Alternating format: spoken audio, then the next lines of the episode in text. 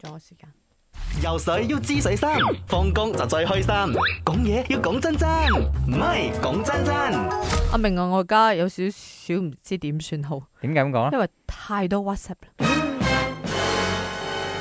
我哋講真真係講有唔有壞鄰居。係其實呢個世界上唔係人善本善嘅咩？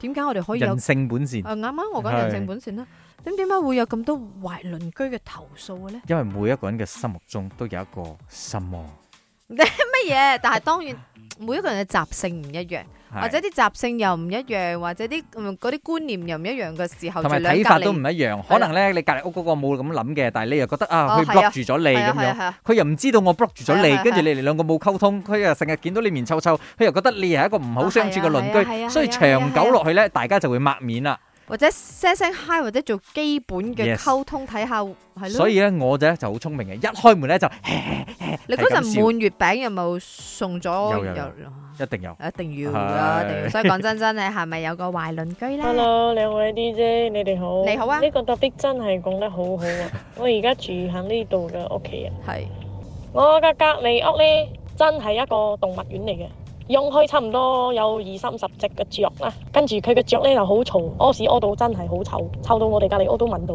你呢垃圾呢抌喺門口，又唔會攞紙袋包住，咁樣抌咗就俾嗰啲野狗啊咬到成啊成塊地下，我哋嘅門口嗯周不時都有噶啦。好污就就係糟佢嘅。作風。所以講佢佢又唔爽喎、唉，我都成啦，住開咁多年，都唔想日日翻嚟都面阻阻啊嘛，啱冇？唉，可以做啲咩？佢用嘅唔係狗，係雀喎。但係佢養雀嘅話，係咪？但係我聽到佢嗰個嘆氣，唉，無佢真係講好咁無多奈年啊喎，。係一件無奈嘅事係咯情嚟嘅喎，簡直咁點啊？你啲養狗養貓你好簡單處理嘅點啊高啫人，唔需要嘈交嘅。嗯睇你住面個區，你同你嘅 m a t l i s Bandaraya 講寫個 complain，你有影埋相證據 send 俾佢寫封信，咁樣 officer 咪嚟檢查咯。咁呢個屋主又好，呢個貓主又好。就會改你咪要領嘢咯，咪自己搞掂 佢咯。